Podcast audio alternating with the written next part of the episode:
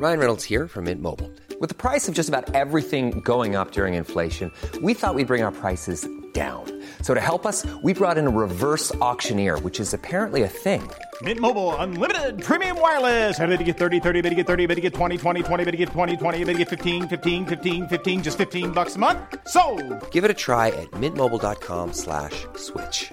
$45 upfront for three months plus taxes and fees. Promo for new customers for limited time. Unlimited more than 40 gigabytes per month. Slows. Full terms at mintmobile.com. 19h sur CNews et cette image, c'est l'image de ce dim- dimanche, 6 heures de route, 300 km parcourus. Le cortège funéraire a traversé une partie de l'Écosse pour rejoindre Édimbourg comme un, dernier adieu euh, de la reine Elisabeth II au peuple écossais venu en masse pour lui rendre hommage. Le cercueil de la reine repose au, au palais de euh, Holyrood House pour euh, 24 heures, demeure écossaise officielle de, de la reine. Voilà l'image peut-être pour ce début de sa dispute avec euh, Julien Drey ce dimanche. Bonjour Julien. Bonjour. Et, et Geoffroy euh, Lejeune. On va faire un point sur l'information et puis on va écouter les Britanniques qui sont venus. euh, il y avait des dizaines de milliers de, Britanniques qui ont suivi ce, ce cortège et puis ensuite on, on commence le débat. Le point sur l'info.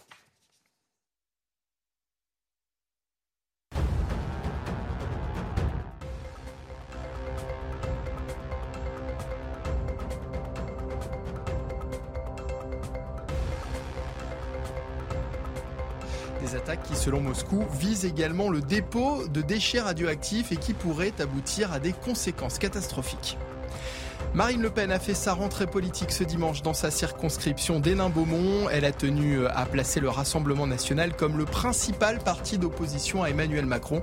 Elle a promis d'imposer le sujet de l'explosion du prix de l'électricité au cœur du débat parlementaire, de gré ou de force. Visite du chef de l'ONU au Pakistan, dévasté par les inondations. Je n'ai jamais vu un carnage climatique de cette ampleur, a-t-il déclaré. Il appelle les grands pollueurs à arrêter d'investir encore dans les énergies fossiles. Près de 1400 personnes sont mortes depuis juin dans ces inondations. Et puis la Formule 1 pour terminer, avec la victoire du néerlandais Max Verstappen. Il remporte sur le circuit de Monza en Italie son cinquième Grand Prix d'affilée et augmente ainsi sa large avance au championnat du monde de Formule 1 après 16 manches sur 22. De son côté, le monégasque Charles Leclerc a terminé deuxième.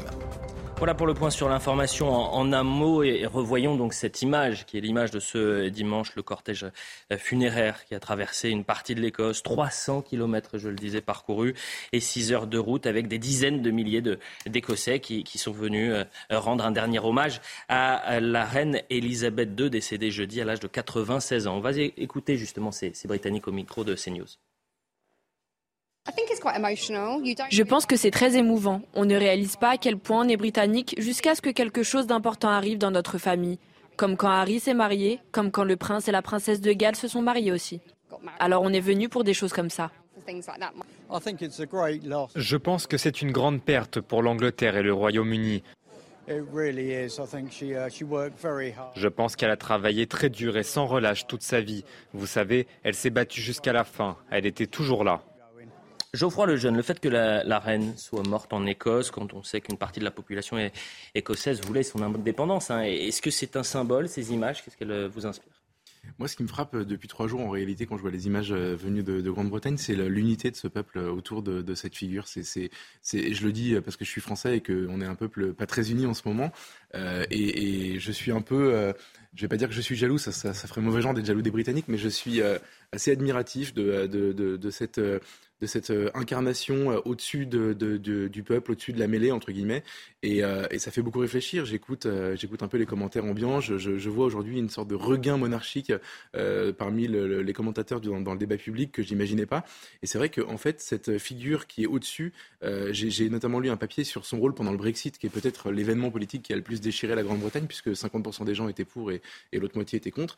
Euh, et en fait, elle a eu l'attitude euh, bah, du monarque, justement, qui ne tranche pas, qui ne s'investit pas dans le débat, qui, euh, et qui rassure la nation, euh, quelle que soit son opinion, une fois que c'est passé. Finalement, cette figure-là, euh, je, je comprends qu'elle nous manque aujourd'hui, et donc quand on voit ces images, je trouve ça assez émouvant, en effet. Julien Drey. Non, c'est un moment très particulier. On peut- on n'est pas obligé de s'attendre à ce qu'il y ait une telle euh, émotion euh, sur des jours et des jours, parce que ça, ça va durer, même y compris. Jusqu'au 19 septembre, oui. Voilà. euh, donc euh, j'ai cru comprendre que ça allait coûter 7 milliards d'euros, je crois. hein, le, le- le- pas le, le coût des, pas le coût de l'enterrement. L'enterrement, c'est 35 millions, si j'ai bien compris, mmh. mais le coût économique, de, parce que l'arrêt, etc. Et tout. Bon.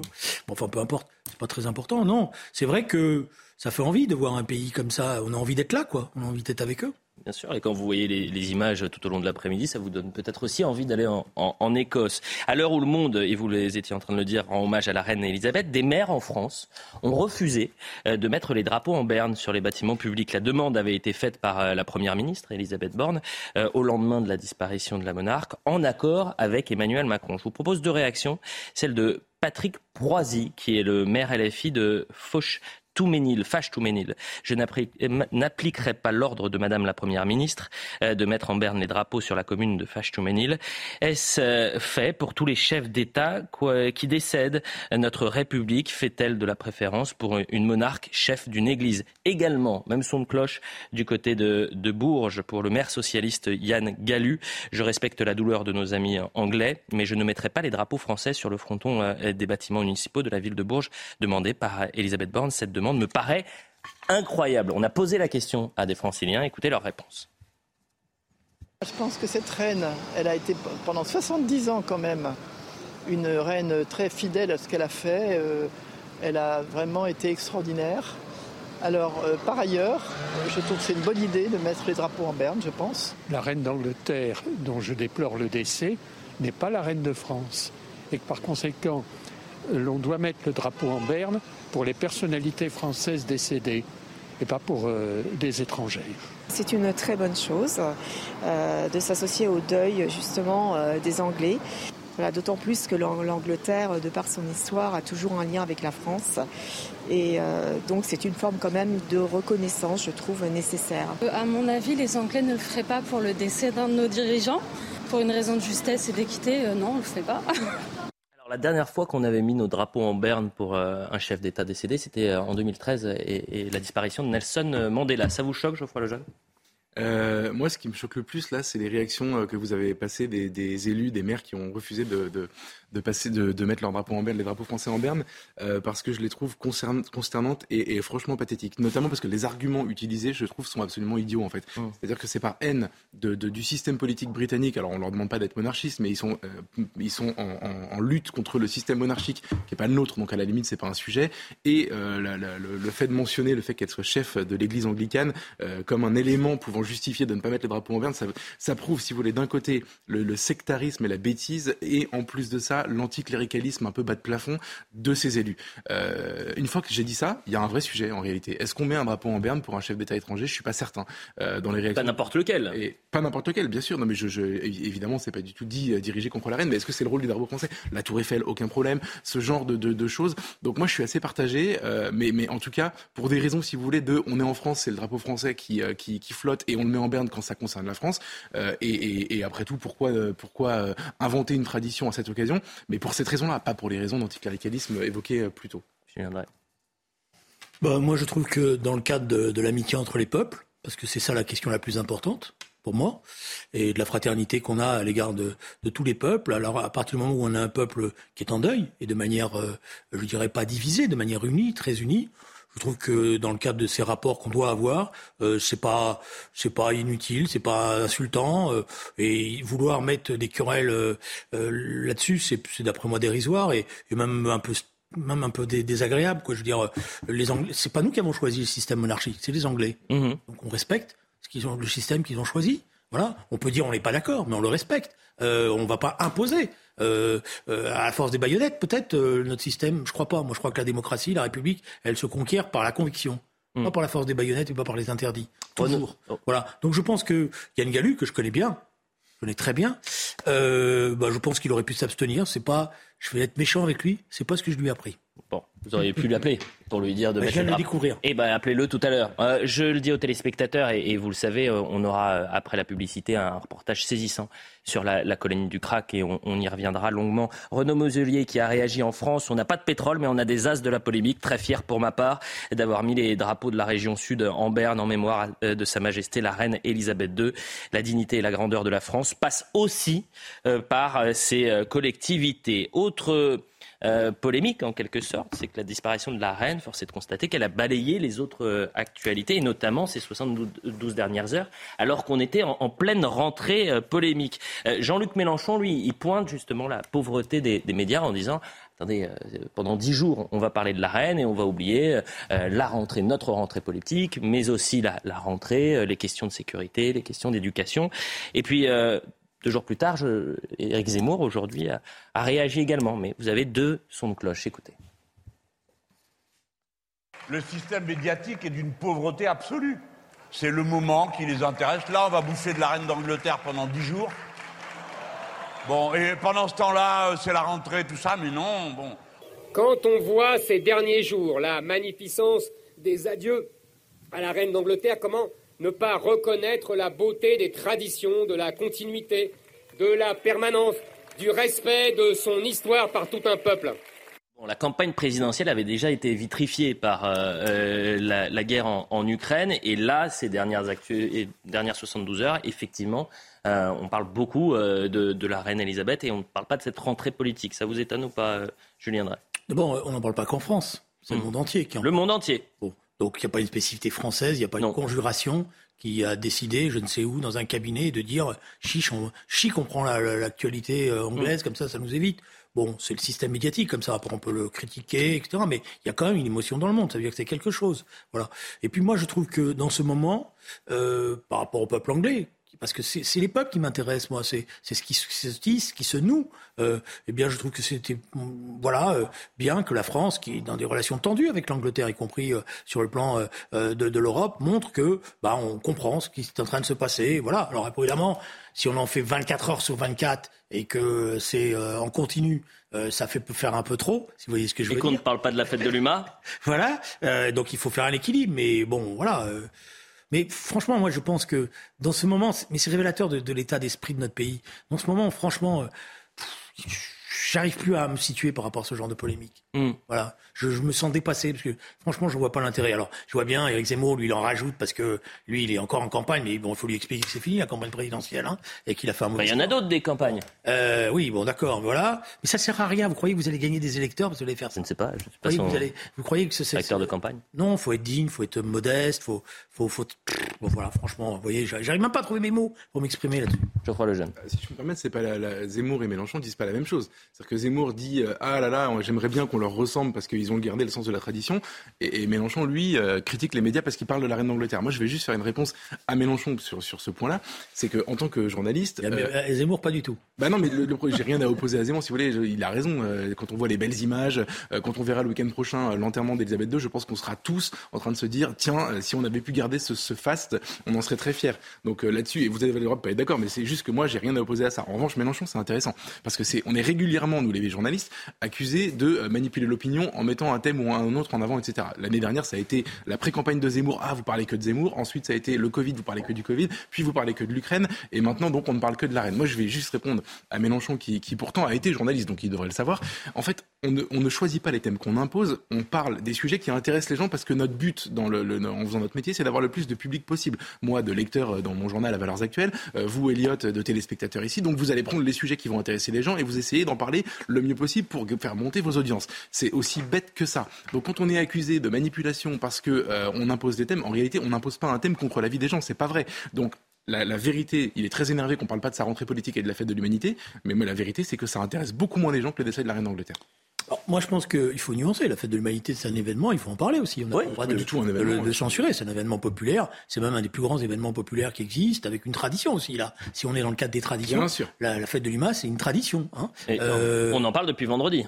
D'accord, mais il ne s'agit pas d'opposer l'un à l'autre. Il s'agit de, faire, d'après moi, un équilibre et, la, et la part des choses. Premier aspect des choses. Deuxièmement, vous avez rien à dire à Zemmour. Moi, j'aurais des choses à dire alors sur le plan idéologique, si vous me permettez, parce que le système anglais, c'est un système de monarchie parlementaire, c'est-à-dire l'inverse de ce que lui défend. Parce que lui, il défend un système de monarchie présidentielle, en gros, qui est le plus mauvais des systèmes, celui qu'on a aujourd'hui. Bon, des institutions de la Ve République, il vénère. Moi, je les aime pas, je l'ai toujours dit. Euh, la preuve en est, c'est qu'elles elles sont en crise majeure, alors que le système anglais, lui, traverse le temps. Cette reine, elle a un rôle d'unité, elle n'a pas un rôle, elle a un rôle politique, je dirais, suprême au sens où elle rassemble la nation, mais elle n'intervient pas dans les politiques. Vous l'avez même dit sur le référendum, alors que visiblement elle était contre quitter l'Europe, puisque vous vous rappelez qu'elle a vécu, elle avait vêtu un, un, tailleur bleu aux couleurs de l'Europe le jour du référendum, qui montrait qu'elle est même arrivée en retard à, à, un moment pour montrer qu'elle n'était pas d'accord. Mais, mais elle l'a pas dit. Mais elle l'a pas dit, elle l'a pas exprimé, et, et, et c'est en ce sens-là qu'il y a un équilibre. Moi, j'avais je, je, fait remarquer il y a 15 jours que le, le changement de Premier ministre, euh, tel qu'il s'était passé en Angleterre, était remarquable et que c'était la stabilité d'un système. Mm. Voilà. Moi, si vous me donnez une monarchie parlementaire de ce type-là type par rapport aux institutions de la Ve République, je préfère ça. Hein. Mais vous avez un pays qui le fait très très bien, qui le fait très très bien, vous voyez C'est le Portugal. On, vit, on vit, on est en 2022 en France. Non, mais, on vit le moment où les socialistes non, mais je sais, veulent le retour de la monarchie. Non, mais, non, rien dit. C'était une plaisanterie de deuxième degré, mais je vais revenir parce que sinon sur Twitter, les gens vont commencer à dire que c'est. Oui, non, mais vous l'avez dit que c'était une plaisanterie. En revanche, Eric Zemmour, il a quand même mis un, un, petit tacle aux médias en disant cet été, par idéologie, on a traité de sujets euh, qui étaient peut-être subsidiaires au lieu de parler de la sécurité, au lieu de, euh, de parler, selon lui, de, de, de l'immigration. Écoutez, euh, c'est-à-dire que certains médias ont parlé pendant trois semaines du beluga. Il est revenu sur ça. Je propose une chose simple. Mettez sur toutes les chaînes de télévision, pendant trois jours seulement, les images de cette vieille dame de 89 ans tabassée par deux voyous. Mettez des documentaires sur la Seine-Saint-Denis. Parlez des émeutes du Stade de France au JT de TF1 au lieu de parler du beluga dans la Seine pendant trois semaines. Et ensuite, demandez aux Français quels sont leurs sujets d'intérêt. Vous allez être surpris. Pas de commentaire là-dessus, puisqu'on l'a dit. Allez-y. Moi, je lui conseille de regarder euh, CNews. Ah bah évidemment, faut... je crois, moi j'étais là cette Mais parfois on se sent bien seul. Vous le savez, Julien Drey. Non, mais qui regarde CNews, déjà il, verrait que tout le monde ne s'est pas aligné sur le, le beluga, même si c'était émouvant. Euh, on n'a pas mis les caméras de télé. Bien sûr. Euh, voilà. Avançons, et là cette fois-ci, c'est vraiment on entre dans le, le concret et, euh, et cette, ce premier discours d'Éric Zemmour quatre mois après les, la campagne des, des, législatives, face à la multiplication des agressions et des drames, Éric Zemmour refuse d'y voir ce qu'on appelle des faits divers, mais pour lui ce sont des, des faits de société il va encore plus loin, il invente un, néologisme en parlant de francocide. On écoute. Le meurtre d'une femme est aujourd'hui, n'est plus aujourd'hui, pardon, un fait divers. C'est un fait politique qui s'appelle féminicide. Alors, alors aujourd'hui, je vous invite, vous aussi, à ne plus parler de faits divers pour décrire les méfaits de la diversité. Le tabassage, le viol, le meurtre, l'attaque au couteau d'un Français ou d'une Française par un immigré n'est pas un fait divers. Pas plus un fait divers que le meurtre d'une femme par son mari. C'est un fait politique que j'appellerai désormais francocide. Le jeune, vous partagez le constat? Oui, alors moi, ce que j'ai trouvé extrêmement intéressant dans ce discours, c'est qu'après avoir perdu les élections, Éric Zemmour doit se réinventer. On va vivre une période là pendant deux ans sans élection, et je constate qu'il a rebasculé dans ce qu'il faisait de mieux avant d'être candidat à la présidentielle, c'est-à-dire le combat culturel. C'est-à-dire qu'en fait, il revient à ce qu'il sait faire de mieux, il invente des concepts, euh, et il va essayer de peser sur le débat public avec des mots, en l'occurrence le mot de francocide. Et là où il a raison, si vous voulez, c'est que c'est un vrai combat droite-gauche. La gauche, depuis 50 ans, invente des mots, invente des concepts et permet que le débat public se fixe autour de ces mots pour ensuite, euh, en fait, capitaliser sur euh, son diagnostic. Nous, à droite, on le fait pas. Et euh, ce qu'il vient de faire aujourd'hui, c'est de, mettre sur le même plan le féminicide. En fait, Marlène Schiappa notamment, mais pas que elle, les féministes ont expliqué que quand une femme était tuée par son conjoint, c'était un féminicide, elle était tuée en tant que femme, et on a bâti des politiques publiques autour de ça. Euh, je vais donner un autre exemple. Quand un policier est violent ou quand un policier euh, tabasse un gilet jaune, on parle pas d'un policier violent, on parle des violences policières, et ça devient un système. Donc du coup, la gauche réussit en général à imposer ces thèmes comme ça. Et ben, ce qu'il a essayé de faire aujourd'hui, c'est de dire toutes les micro-agressions, euh, toutes les agressions, tous les vols, tous les viols, tous les, les cambriolages, tout ce que vous voyez tous les jours. Et c'est vrai qu'on brasse beaucoup euh, de faits divers comme ça, sordides au quotidien. Ici, on en parle souvent. Euh, ce n'est pas en fait une accumulation de faits divers, c'est un fait de société, c'est un fait politique, c'est ce qu'il dit. Et en fait, il a raison. Le terme, honnêtement, francocide, je sais, on, je, enfin, on peut en discuter. Moi, je m'en fiche un peu, mais en tout cas, expliquer que c'est un phénomène global euh, d'agression d'une euh, d'une racaille en gros immigrée contre des gens qui sont de souche, qui sont ici, qui ne demandent rien à personne, c'est malin, c'est intelligent parce que en fait, je pense que ça correspond à la réalité. Ah, vous n'arrivez pas à vous en détacher. Hein. De qui? De Zemmour. Ah. ah il vous manque. Euh... non, il est, revenu. Non, non, il n'est pas revenu. Je prends un pari avec vous comme j'ai parié toute l'année dernière qu'il ne serait pas devant euh, Marine Le Pen. Euh, je pense que c'est pas avec des gadgets qu'on gagne là, en politique. Alors dites pourquoi c'est un gadget? euh, Oui, pour moi, Zemmour, c'est un gadget. non, mais le, concept là. Ah non, oui, je vais vous dire une chose. Parce que tout est politique. Tout est politique. Qu'est-ce qui nous explique qu'un fait, un fait divers, c'est un fait de société, c'est un fait politique? Tout est politique Alors, dans ces cas-là. Parce que qu'est-ce que c'est la politique? C'est la vie de la cité. Donc tout concerne la vie de la cité. Ah, Donc euh, si on, on, on, voilà, donc vous faites un jeu de mots. Vous dites. Euh, alors après, l'autre débat, c'est un francocide. Ça veut dire que tous ceux qui commettent aujourd'hui des crimes et des délits s'attaquent pas simplement à la victime, mais s'attaquent aussi à la France de manière consciente et délibérée. Ça, ça peut arriver dans certains cas. C'est pas systématique, et je suis pas sûr que ça apporte plus à, à, la compréhension des choses et, Eh surtout ben. à la solution des choses. Parce que euh, la solution des choses, c'est comment éviter qu'il y ait ces agressions, qu'il y ait ces violences, comment faire reculer cela, comment trouver des solutions intelligentes. Et c'est ça le vrai débat qui est posé aujourd'hui. Et, et l'inefficacité d'un certain nombre de politiques qui, justement, vivent de ça, c'est-à-dire vivent de cette dénonciation, mais n'apportent pas des solutions, ou quand ils sont au pouvoir, oublient ce qu'ils ont dit quand ils étaient dans l'opposition. Mais en fait, vous êtes formidable parce qu'en posant les questions, vous apportez, j'essaye. vous, avez- vous apportez déjà les réponses. Euh, C'est-à-dire que, est-ce que euh, on peut lire de manière cohérente tout ça? Est-ce que c'est une agression systématique contre la France?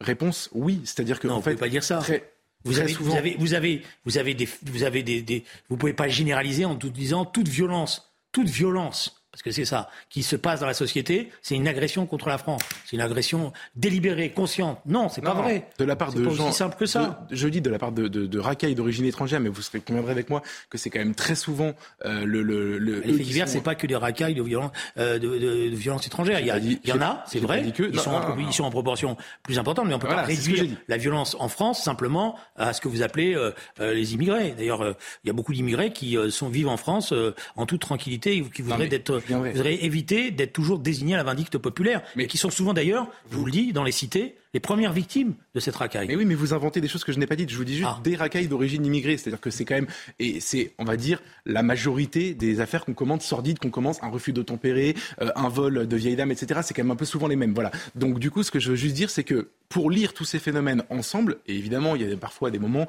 où euh, ça n'est pas le cas, il y a des moments où il y a des exceptions qui confirment la règle, mais il y a une règle, et la règle, c'est euh, qu'il faut lire ce genre de, de, de, de, de, faits divers qui en fait n'en sont pas, euh, comme des agressions, des guerres de territoire. Par exemple, le- le- les, les, les, les, violences liées à la drogue. Très souvent, ce sont des guerres de territoire, des gens qui veulent pas qu'on pénètre sur leur... euh, Ça, c'est pas un leur- francocide, ça. Mais justement, Parce que c'est pas, une- c'est justement, c'est une guerre de territoire, c'est-à-dire à savoir qui va, c'est une guerre classique Eh ben, de, de bandes rivales sur, bon voilà, alors Non, si non, vous non, mettez non, tout sur le même terrain, Ah, pas du tout. euh, on va pas, on va. Non, je vous dis quand, Ouais, quand, je quand vois la- pas, si vous permettez, je vois pas en quoi le terme francocide va vous aider à résoudre la guerre des territoires et des bandes. Mais parce que non, mais ça, ça, ça aide à la compréhension. Et après, je vais vous dire la solution. Mais ça aide à la compréhension parce que quand, quand, mais non, mais c'est pas. Enfin, vous, vous la connaissez déjà. Malheureusement, vous n'êtes pas d'accord. Mais euh, quand des policiers, Ah, vous savez pas si je suis pas d'accord parce que je ne connais pas votre solution. de- de- mais vous allez voir. Quand, quand des policiers se font agresser en tant que policiers, quand un commissariat se fait attaquer en, tant que commissariat, quand des pompiers se font caillasser en tant que pompiers, ce sont des symboles, ce sont des institutions qui représentent aux yeux des gens qui les agressent la France. C'est cette lecture-là que Zemmour proposait tout à l'heure, et malheureusement, je pense qu'il a raison. Et quant à la solution, si vous faites cette lecture-là, la solution est très simple, euh, Julien Drey, c'est de- d'arrêter l'immigration. Ouais. Bah Alors, oui. Le problème, c'est que vous avez toute une partie, vous voyez, vous me, vous me permettrez de, de, de, de partir de mon expérience. Vous avez toute une partie de ceux qui sont des violents, notamment les dealers, notamment les bandes de dealers, qui sont des, des Français, ils sont sur bien, le territoire bien, français. bien sûr. Donc vous pouvez pas dire c'est que l'immigration. Vous pouvez dire oui, la troisième, la quatrième, mais à ce Ah, stade-là, aujourd'hui, ceux qui nous posent problème, ils sont français. Et, et ils sont français, ils sont nés sur le territoire, ils se reconnaissent peut-être plus. Non, pas uniquement. Le- le- les dealers de crack à la, à la, à la colline du crack, C'est. Sénégalais. On y viendra juste après la publicité. Moi, je vous parle des bandes. Qui, vous parlez de guerre des territoires. Là, on est sur euh, ce qu'on appelle les violences euh, dans les quartiers, les violences urbaines, les, les, les, les, les- les armes qui sont utilisées de manière massive dans un certain nombre de quartiers et qui sont qui renvoient pas forcément aujourd'hui à des gens d'origine étrangère. Alors, on peut évidemment se, se rassurer en disant ce n'est qu'un problème d'immigration. Mais j'ai pas dit que ça. Voilà. Et moi, je pense que malheureusement, le trafic de stupéfiants, notamment, n'est pas qu'un problème d'immigration. Il est beaucoup plus Mais grave. au-delà du pra- euh, problème de, de- de stupéfiants et de trafic de drogue, Julien Drey, euh, le, premier, le ministre de l'Intérieur cet été nous a donné des, des chiffres, et c'était le premier à le faire d'ailleurs, Mmh. à être très concret. Je vous donne un exemple, c'est la guillotière. Forcément que le trafic de drogue à la guillotière, Mmh. 58% des actes de délinquance sont commis par des étrangers. Donc est-ce qu'on peut faire un, lien entre une partie de l'immigration, et c'est très important de dire une partie de l'immigration, et la délinquance? Je ne vous ai pas dit qu'il n'y avait pas de lien. Je vous ai pas dit qu'il n'y avait pas de lien. Je vous ai pas dit non. euh, je vous ai dit attention de pas tout réduire. C'est quand même une nuance. il ne faut pas tout réduire et croire que simplement il suffirait, d'ailleurs je ne sais pas comment, faire immigration zéro, parce qu'il y en a d'autres qui ont pas voilà, mm. pour y arriver. D'autant que la plupart de ceux qui nous posent le plus de problèmes, qui sont les, dirigeants de ces trafics, ne mm-hmm. sont pas des étrangers. Quand vous allez au cœur des bandes et vous faites tomber les têtes de ces bandes-là, vous allez avoir des surprises. Ça ne veut pas dire qu'il n'y a pas aujourd'hui une partie importante de la population d'origine étrangère euh, dans les proportions que vous donnez, etc. Je n'ai pas les chiffres exacts, mais je nie pas ça. Je dis simplement que euh, l'obsession de voir que des immigrés est, euh, est, réductive des problèmes que nous avons, notamment en termes de trafic de stupéfiants. Personne n'a dit que des immigrés, mais déjà vous omettez la question. Je Quand je vous entends, j'ai l'impression qu'il n'y a que ça. Je dis l'inverse. Je dis, je dis, je sais très bien que heureusement d'ailleurs que tout le monde, que les immigrés sont ah pas des délinquants. Mais je, suis juste désolé. Vous tenez le discours, vous, votre camp politique, vous tenez le discours depuis des années de dire au début l'immigration c'était formidable, c'était une chance pour la France. Ensuite, euh, c'est si, pardon, excusez-moi, vous êtes, vous avez quand même soutenu des gens qui disaient ça. Ce qui est intéressant, c'est que pour vous, euh, tout est, tout est, il y a une sorte de continuité historique. Bon, c'est-à-dire que oui, je pense que le, le monde est fait de migration de population. Et je pense que dans ces migrations de population, il y a des choses qui nous apportent et qu'il n'y aura jamais d'immigration zéro. Mais voilà. Et que nous vivons aussi de cela. Et maintenant, après que nous n'ayons pas été capables d'intégrer, d'insérer, de voilà, que notre modèle soit en crise, oui, bon, voilà. On est d'accord, mais on est quand même. mon camp, c'est le camp de l'immigration et vous êtes le camp anti-immigration. Je dis pas parce ça, que mais... les premiers qui ont, qui ont, fait, qui ont favorisé l'immigration, c'est vos amis. Je sais avec bien. les, les, les, accords textes de 74. Je sais bien, oui, Et quand ils sont au pouvoir, ils n'arrêtent jamais l'immigration. Pardon, mais juste qu'en fait, vous passer de... En un mot, hein, parce qu'on doit partir en, publicité. la gauche est passée de l'immigration, c'est formidable, ah, de toute façon, on peut rien faire, ça arrive. Non, j'ai pas dit. Alors, ah, j'ai dit qu'on pouvait rien faire. Bah Moi, je défends l'idée des quotas. J'aurais aimé d'ailleurs que votre camp, au lieu de me brocarder comme il l'a fait pendant longtemps à l'Assemblée nationale, mette en place la, politique des quotas. Je défends ah, cette politique depuis 1993. Vous allez retrouver les traces dans les archives parlementaires. Pas ministre. Donc, me dites pas quelle frustration euh, d'imposer la publicité maintenant parce que c'est passionnant, mais on va continuer juste après la pub et je sais que c'est un sujet qui vous est cher, euh, Julien Drey, puisque on en parlait dès la semaine dernière et CNews le traite depuis un an, c'est cette colline du crack. C'est-à-dire que souvent déplacé, jamais réglé, on a un sujet exceptionnel euh, et saisissant qui a été euh, produit euh, par notre rédaction et qu'on vous fait découvrir juste après la pub. A tout de suite.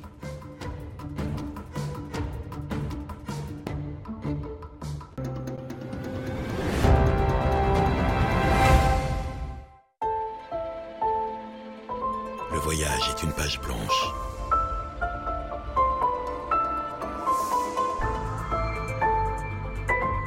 Sa beauté n'est pas de savoir jusqu'où vous irez,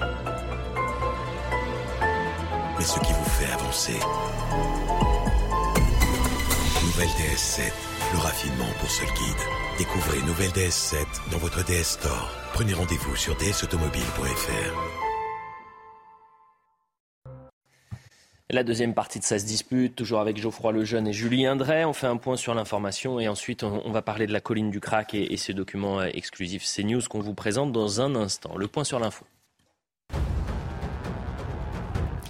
La dépouille de la reine Elisabeth II est à Édimbourg. Son cercueil recouvert de l'étendard royal écossais est entré au palais de Hollywood House, la résidence officielle de la famille royale en Écosse tout à l'heure. Il sera transporté mardi par avion dans la capitale. Les funérailles de la reine auront lieu lundi 19 septembre à Londres. Les États-Unis honorent ce dimanche la mémoire des victimes du 11 septembre, 21 ans jour pour jour après ce qui reste la pire attaque de leur histoire.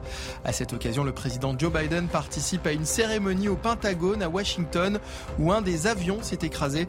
Au total, près de 3000 personnes ont été tuées lors de ces attaques. Et puis le retrait de l'armée russe de la région de Kharkiv, confirmé par le ministère de la Défense russe. Lors de son briefing quotidien, le ministre a présenté une carte de la région qui indique que l'armée russe ne contrôle plus qu'une petite partie de ce territoire. Au début du mois, l'armée ukrainienne a d'abord annoncé une contre-offensive dans le sud avant de réaliser cette percée surprise des lignes russes dans le nord-est.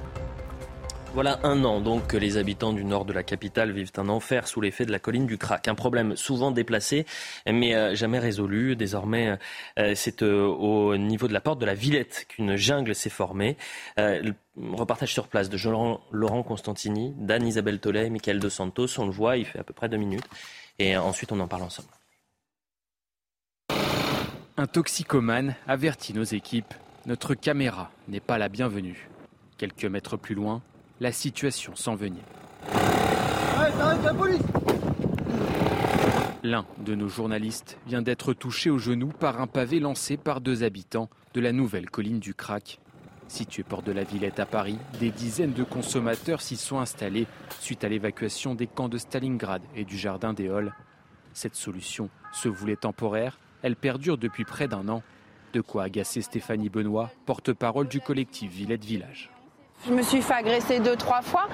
Et euh, c'est vrai que le chien, il dissuade. Qui a failli quand même prendre, euh, il y a six mois de ça, un coup de tournevis. Donc euh, ça reste quand même. ça reste quand même mon chien, je l'aime beaucoup et j'ai pas envie qu'il ni à lui ni à moi il arrive quoi que ce soit. Des toxicomanes violents et parfois sans limite. J'ai vu des, femmes se masturber en, pleine avenue à 15h l'après-midi, en plein après-midi, des femmes. On voit ça, on voit des gens déféquer sur des passages piétons en pleine journée. En manque, certains consommateurs offrent même leurs services pour quelques euros. Tous les immeubles là se voient, se voient squatter euh, de jour comme de nuit. Quand c'est pas pour revenir fumer dans les parties communes, c'est, l'immeuble en face sert de, passe pour les, prostituées. Elles font leur passe entre les, deux portes, donc au milieu des boîtes aux lettres. c'est-à-dire que les habitants sont obligés de passer euh, au même endroit. Bouteilles en verre et seringues au sol visible en plein jour. Vol de voitures, hurlements et bagarres la nuit. Les habitants de la Villette et des villes voisines comme Pantin et Aubervilliers vivent un véritable enfer.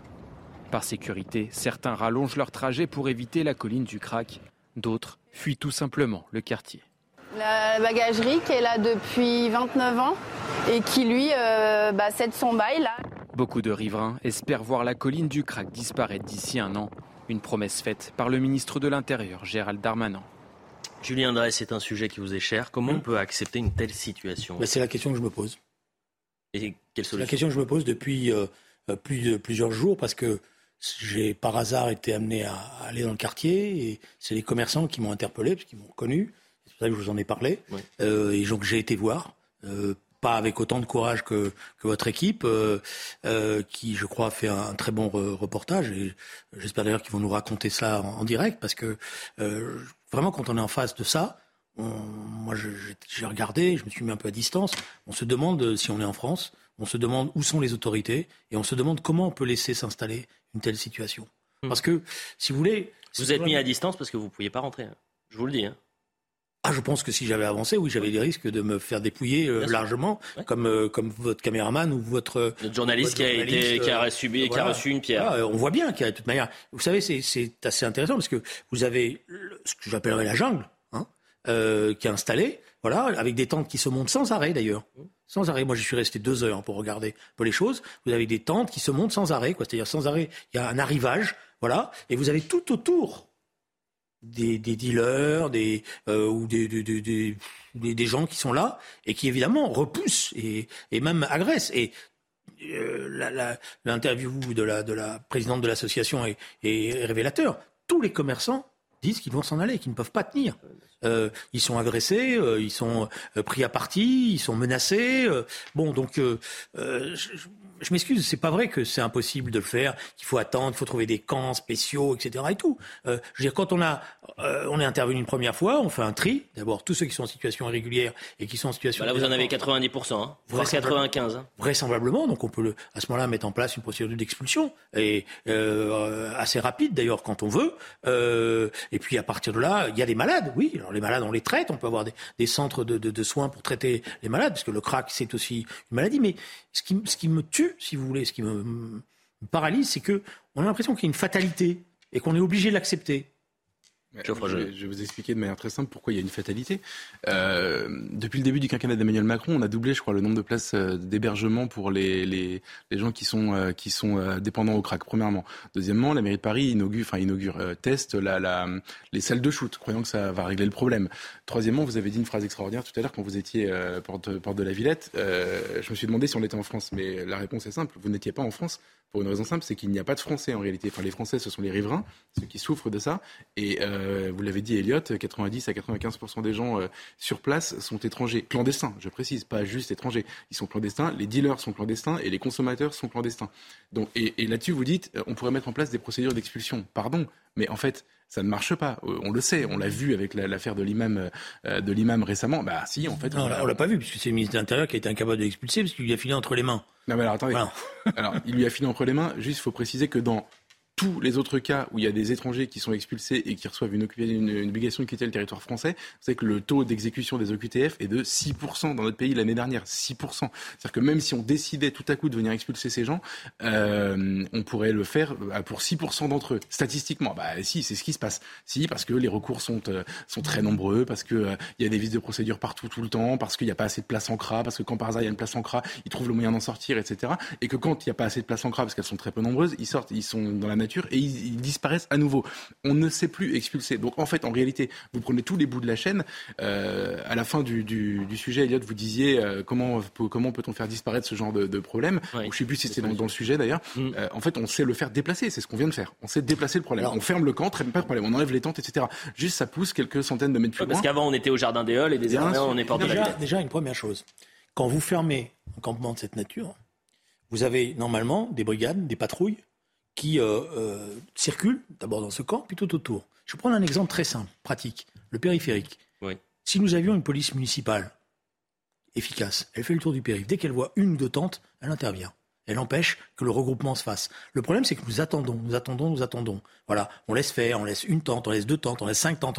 Et à un moment donné, c'est une énorme opération. Donc la responsabilité incombe à la mairie, pareil. Elle incombe pour une aussi. Part, elle incombe, bon, je ne pas. Euh, écoutez, honnêtement, je vais pas. Le piège, c'est celui-là. Depuis un. De dire c'est la faute de la mairie, non, c'est la faute de l'État. Chacun se renvoie la balle. C'est comme ça qu'on balade tout le monde. C'est la faute à la mairie. Moi, je suis pas là. C'est la faute au ministère de l'Intérieur. Moi, je suis un citoyen je paye mes impôts, comme dirait l'autre, et bon, je considère que là, on a la possibilité de le faire s'il y a une volonté. Le problème, c'est qu'il n'y a pas la volonté. Le problème, c'est que chacun essaye de se renvoyer en se donnant bonne conscience, en disant c'est pas moi, c'est l'autre, etc. Et tout. Bon, Gérald Darmanin a dit dans un an, c'est réglé. Oui, mais, mais ça, mais j'ai pas le genre, il y a combien de ministres de l'Intérieur qui vous ont dit que dans un an, c'est réglé? Vous allez voir comme moi. D'ailleurs, dans un an, ça sera très difficile à régler parce que ce sera tellement énorme que l'opération à mener pour pouvoir euh, vider ce camp-là va être considérable. Il y aura plusieurs centaines de policiers, etc. Parce que, y compris dans les procédures d'expulsion, quel est le problème? C'est quand vous en avez des centaines, mm. vous êtes débordés, et là, il y a des vices de procédure. Donc, je vous prends un exemple, mais qui est très simple. Vous avez les brigades qui circulent sur le périphérique, et déjà, tous les regroupements que vous voyez autour du périphérique, vous les empêchez. Mm. Vous empêchez ça. Donc, le bruit qui va circuler, c'est que c'est pas possible. Premier aspect des choses. Déjà, on ne peut pas se regrouper parce qu'on laisse pas. Là, c'est l'inverse. Finalement, d'un certain point de vue, on l'accepte. On se dit, on ne sait pas comment faire, on les accepte, qu'ils se regroupent. Et moi, je pense que c'est ça l'erreur. Et alors après, on peut me dire, c'est les lois, les machins, etc. Moi, je pense que s'il y avait, euh, malheureusement, c'est un des problèmes que j'ai avec euh, ce qui se passe aujourd'hui, s'il y avait une vraie volonté politique, on, sent, on pourrait très bien le faire. Les autres pays le font. Et ils y arrivent. Bah, le dernier responsable politique à être allé euh, dans la colline du Crac, si je ne m'abuse, je crois que c'est Eric Zemmour, et c'était pendant la campagne présidentielle, je crois, le jeune. Pour oui, pour faire la campagne électorale. Moi, ce que je veux, c'est fermer le camp. Et, Vous parliez de volonté politique. Oui, non, mais ça, c'est de la campagne électorale. Moi, je vous parle de ceux qui exercent le pouvoir. C'était pour CNews, en effet, et dans l'émission de Jean-Marc Morandini, et c'était, euh, sidérant comme, euh, comme reportage, enfin, comme, euh, comme émission. Euh, vous parlez de volonté politique et vous dites qu'il y a des, des pays qui réussissent à le faire. Franchement, citez-les, citez-les moi, c'est vrai, hein, il y en a, mais tous ont décidé de, de, d'assumer un bras de fer avec, avec Bruxelles, et notamment parce qu'ils sortaient du cadre de la Convention européenne des droits de l'homme. Donc, c'est, moi, ça me va très bien, mais il faut juste le dire, en fait, dès le début. Nos gouvernants n'ont pas la volonté aujourd'hui, ni parce que là, on parle de, de, du moment où les ces gens sont installés dans des tentes, etc. On pourrait aussi éviter de les laisser rentrer. Quel avenir la France a à offrir à des migrants clandestins qui viennent ensuite s'installer porte de la Villette pour euh, consommer du crack Moi, je comprends très bien leur parcours. Hein. Je leur en veux même pas eux. Ce qui est intéressant, c'est, si vous voulez, je comprends ce que vous êtes en train de dire. Mais ce qui est intéressant, c'est que comme vous voulez à tout prix en faire un affrontement droite-gauche et vous donner d'un certain point de vue le beau rôle, c'est-à-dire nous on est pour expulser, etc. Résultat, on n'avance pas. Je vous promets que c'est pas ça. Je, je m'excuse, on n'avance pas parce que les pays scandinaves n'ont pas ça. Mais les pays scandinaves n'ont pas ça. Et les pays, des pays dirigés par la gauche, mais, euh, notamment le Danemark, voilà, n'ont pas ça. Nous sommes, je le maintiens. La Suède aussi également. Les Espagnols ne l'ont pas, les Portugais ne l'ont pas. Je prends des exemples, euh, voilà. Euh, donc c'est pas normal. Mais et c'est pas qu'un problème de loi, c'est un problème de volonté politique à la tête de ce pays. Je et la volonté politique à la tête de ce pays, elle est de se repasser le bébé, de se repasser. Euh, avant de reprendre Geoffroy, je veux juste parce que vous en parliez des obligations de quitter le territoire français. Euh, vous avez atteint un pic en 2012 sur euh, les obligations de quitter le territoire français euh, exécutées de 22 22 en 2012. Pas 6 Non mais 22% en 2012. 2012. Moins de 10 depuis le début de la crise sanitaire, c'est-à-dire 2020. Moins de 10%. Et je, c'est 6 pour l'année dernière. Je, C'était au premier trimestre 2021. Voilà, merci. 6%. Et, euh, et maintenant, vous parlez, on, va parler du Danemark. Très intéressant. Le Danemark a réussi. Moi, je me fiche complètement de l'affrontement droite-gauche. Je, suis pour, je, je, suis pour. Non, je vous promets. Alors là, vraiment, honnêtement, ça fait. Pas grave. Non, mais ça fait des années, honnêtement, que tout le monde s'en fiche. Donc moi aussi. Euh, c'est pas une question de droite-gauche. Non, mais là, non, mais dans d'autres, dans d'autres circonstances. Là, en l'espèce, je m'en fiche complètement. Moi, je suis pour un affrontement entre les gens qui veulent réussir et ceux qui font semblant euh, d'essayer. C'est ça qui me rend, qui me rend dingue. Donc quand Emmanuel Macron dit en 2019, à la fin de mon mandat, vous verrez 100% d'obligations euh, de quitter le territoire français seront exécutées, il sait que s'il ne change pas la loi, s'il ne change pas les procédures et s'il ne change pas sa, politique d'immigration, il n'y arrivera pas. Donc il n'y arrive pas. Et on tombe à 6%. Le, différentiel entre 6 et 100% est impressionnant, vous me l'accorderez. Donc, donc le Danemark, très bien. Le Danemark, en effet, c'est un gouvernement de gauche. Donc encore une fois, j'ai aucun problème à leur donner le bon point. Ils ont assumé le bras de fer avec la convention, avec, Bruxelles sur la Convention européenne des droits de l'homme, et ils en sont momentanément sortis pour pouvoir justement reconduire systématiquement les gens dont ils ne voulaient pas. Qu'est-ce que ça leur a coûté? Rien du tout, parce que en fait la vérité, c'est que Bruxelles n'a pas le pouvoir euh, de, de, de, comment dire de faire fléchir des États quand ils ont une vraie volonté politique. Vous avez raison là-dessus. Euh, et donc à la fin, ils ont en effet mais, mais considérablement révolutionné le, le, le, système et ils sont sortis du problème. Je suis d'accord avec vous. Juste, je dis que nous, aujourd'hui, il faudrait qu'on revoie de fond en comble nos, nos, procédures judiciaires, administratives et notre politique d'immigration, c'est-à-dire le fait de laisser moins rentrer et le fait de faire. Je le dis simplement aux téléspectateurs que euh, la première ministre danoise, qui est une social-démocrate, est en train de négocier avec des pays africains pour que les demandeurs d'asile ne soient pas, les demandes d'asile et les demandeurs ne soient pas euh, installés sur place au Danemark, mais qu'ils soient euh, annexés en quelque sorte dans dans des pays comme le, Rwanda. Non mais c'est pour ça que je suis pour des quotas. Hmm. Parce que je pense effectivement que les procédures que nous avons aujourd'hui sont paralysées. Voilà, je l'ai dit, euh, les procédures d'expulsion sont paralysées, qu'on a créé des, des, jurisprudences multiples et que ça devient d'ailleurs une sorte de business. Il euh, vaut, mieux le dire comme ça pour euh, tous ceux qui défendent. voilà. Donc le système des quotas, je l'ai toujours expliqué de la manière suivante. On fixe, le Parlement fixe un chiffre dans ce chiffre, il y a les besoins économiques, parce qu'il y a des besoins économiques. Hein. Je vous signale qu'il euh, y a toute une série de filières aujourd'hui. On est obligé de faire les infirmières, par exemple, on l'a fait. Il y a des besoins économiques. Et puis il y a ce que, que Michel Rocard appelait à juste titre, vous voyez, quand il disait on n'accueille pas toute la misère du monde, mais on part, on prend notre part. Donc on peut dire, on dit au monde, voilà la part qu'on peut prendre.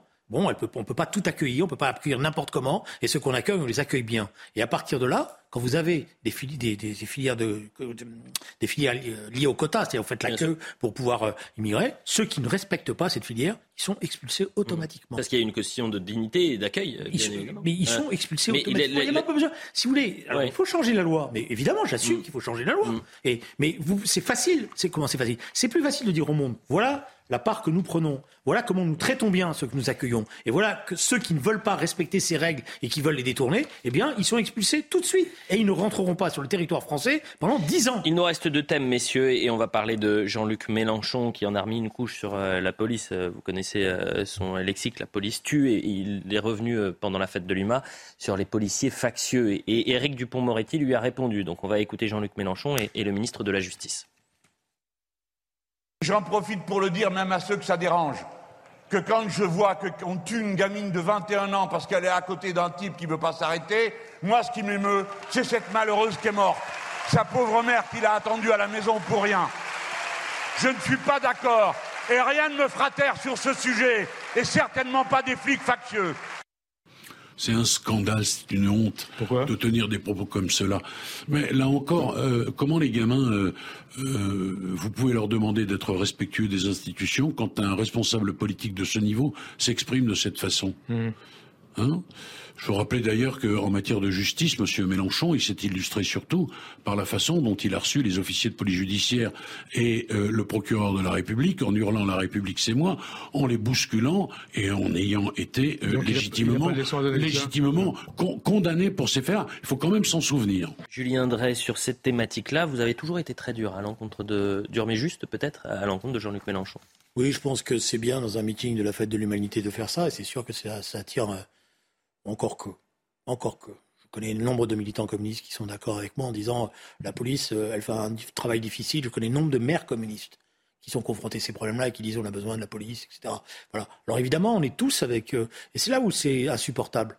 Parce que, évidemment, la, mère de la jeune fille et le, décès de la jeune fille, c'est un drame. Et on est tous avec la mère de la jeune fille. On est tous. Euh, pourquoi il veut, il croit quoi Qu'on est nous, euh, on se réjouit de la mort de la jeune fille et qu'on applaudit? Moi aussi, je suis à côté de, cette mère et moi aussi, je suis très triste. Et je trouve que c'est bien que la mère de cette jeune fille ait porté plainte contre le conducteur de la voiture et contre tous ceux. Voilà, il oublie cela. Voilà une indignation à géométrie variable. Geoffroy Lejeune. Moi, je trouve ça scandaleux, en fait, ce petit numéro anti-flic de Mélenchon depuis, euh, depuis qu'il a flairé le filon électoral. Euh, je, trouve ça, euh, je trouve ça vraiment, vraiment grave. d'autant, Julien Drey me, le disait hors antenne tout à l'heure, qu'il n'a pas toujours pensé ça, en fait. Donc, c'est d'autant plus cynique et, et, horrible de voir ça, en fait. Et, en effet, en effet, enfin, ce qui me choque le plus presque, c'est que c'est faux en réalité. Qui a tué cette jeune fille? Est-ce que c'est le policier qui a sorti son arme parce qu'il a eu peur dans le cadre d'une procédure? Et il devra rendre des comptes parce qu'il y aura une enquête et on saura bien à la fin s'il a exagéré ou pas Ou est-ce que c'est celui qui décide de, parce qu'on parle de l'affaire de Rennes, il était quand même en train de foncer sur des policiers pour les renverser Ou c'est celui qui décide, alors qu'il sait qu'on lui a demandé de s'arrêter, d'aller renverser des policiers pour éventuellement les tuer Eh ben moi je suis désolé, l'assassin c'est celui qui conduisait. Voilà, c'est tout.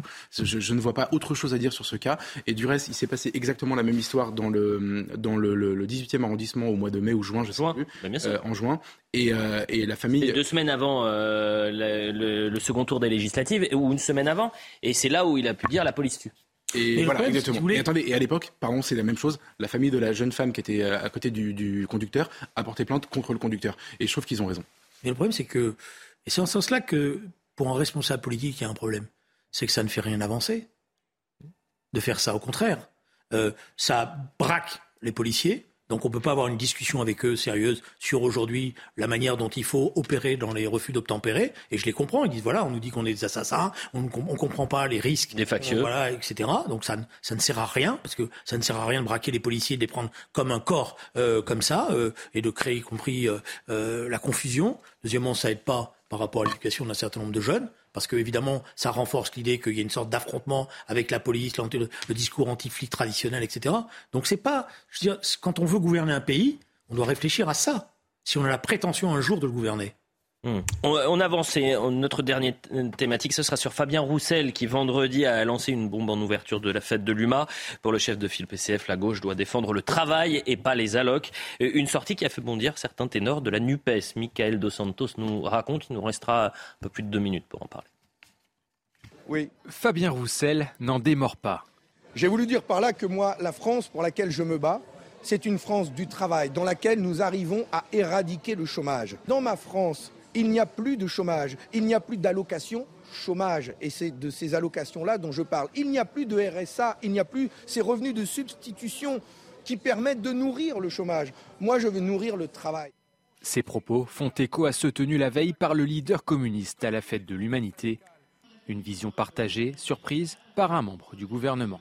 Le travail, c'est au cœur de notre projet de société, donc je peux être qu'en accord avec ça. Évidemment, on a beaucoup de divergences avec Fabien Roussel, mais sur ce sujet-là de la valeur travail, euh, c'est quelque chose qu'on porte depuis 2017. Jean-Luc Mélenchon, leader de la NUPES, a lui montré son agacement. Et pour cause, les propos de Fabien Roussel remettent en cause l'une de ses propositions, la garantie de l'emploi rémunéré au SMIC par l'État dans les secteurs de la transition écologique et du social. Je demande qu'on arrête les jérémiades. C'est cette bataille-là qui continue. Nous avons avancé. Il faut avoir la patience de l'histoire. Et il faut régler les problèmes qu'il y a à régler, au lieu d'aller se battre la coulpe sur la poitrine des autres. Au sein de la gauche, d'autres cadres grincent eux aussi des dents. Tous défendent la gauche du travail, mais aussi celle des allocations. Geoffroy le jeune, est-ce que cette polémique et cette division au sein de la NUPES n'est pas euh, le symbole même que cette alliance était une alliance pour euh, les élections, mais pas une alliance d'idées? Si, sans doute. Euh, sans doute. Moi, je, je, je, je, vais confesser que j'aime de plus en plus Fabien Roussel. Je l'aimais déjà bien. c'est vrai. Je l'aimais déjà beaucoup. On, on est vraiment dans un monde très perturbé. Et c'est. Ah, voilà. C'est pas, pour vous faire plaisir en plus, mais non, mais euh, je, l'aimais bien quand il défendait la viande contre la, la, la nouvelle folie un peu végane, bio, euh, écolo, etc. Euh, mais là, honnêtement, il est extrêmement fidèle à ce qu'est le Parti communiste, c'est-à-dire le parti du travail, euh, et, et c'est hyper intéressant de voir. Et je vais laisser Julien Drey parce que c'est lui le vrai spécialiste, mais euh, c'est ultra intéressant de voir qu'aujourd'hui, il se fait fustiger dans son propre camp euh, par ce qui est devenu la nouvelle extrême gauche, la nouvelle gauche, euh, qui trouve ça insupportable qu'il puisse tenir ce, genre de discours. Donc je trouve qu'il est courageux, qu'il est cohérent et que par rapport à l'histoire, par rapport à ce qu'est le parti communiste, en, réalité, c'est lui qui a raison. Le mot de la fin avec le spécialiste de la gauche j'ai été et l'extrême gauche. J'ai été attristé euh, aussi par le fait que des dirigeants socialistes que je connais euh, se sont mis à taper sur Fabien Roussel, alors que eux-mêmes, il y a encore quelques mois, reconnaissaient que le système d'assistanat qu'on avait mis en place, nous, dans un premier temps, pour essayer de protéger un certain nombre de gens par rapport aux situations dans lesquelles ils étaient, était un système qui était discutable et qu'il fallait réformer parce que l'objectif, c'est de mettre les gens au travail. Mais je vous faire une petite confidence. Vous allez retrouver, puisque vous êtes des journalistes, vous allez retrouver des textes de Jean-Luc Mélenchon. Vous allez voir qu'il défendait la possibilité de mettre justement par rapport au, chômage, de mettre en place des ateliers nationaux. C'est-à-dire qu'il y avait des textes que j'ai écrits avec lui où nous défendions l'idée que justement il ne fallait pas laisser les gens dans l'assistanat et qu'il valait mieux mettre d'avoir des grands travaux et d'avoir des ateliers nationaux, un peu à la manière dont Louis Blanc l'avait fait, même si c'était ridicule parce qu'après, voilà. Mais il défendait l'idée qu'il fallait justement ne pas laisser les gens chez eux à rien faire ou euh, à s'enfermer dans ce système d'assistanat. Vous me plaisez beaucoup, Julien. J'ai noté. Jean-Luc Mélenchon et les ateliers euh, nationaux. Euh, c'est terminé. Merci à, tous les deux. Bien évidemment, on se retrouve vendredi prochain pour ça se dispute. Et puis dans un instant, Éric Zemmour sera en direct sur CNews. Il va répondre aux questions d'Yvan Rioufol pour Face à Rioufol. Et nous, on se retrouve à 22h pour Soir Info Week-end. À tout à l'heure.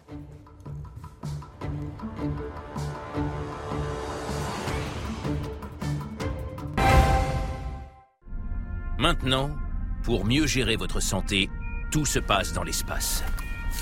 Dans l'espace, vous allez pouvoir ranger toutes vos informations médicales, échanger avec vos professionnels de santé et bientôt explorer de nouveaux autres services. Mais non, pas cet espace-là. Mon espace santé, le nouvel espace sécurisé dont chacun bénéficie désormais pour s'occuper de sa santé. Mon espace santé, vous avez la main sur votre santé.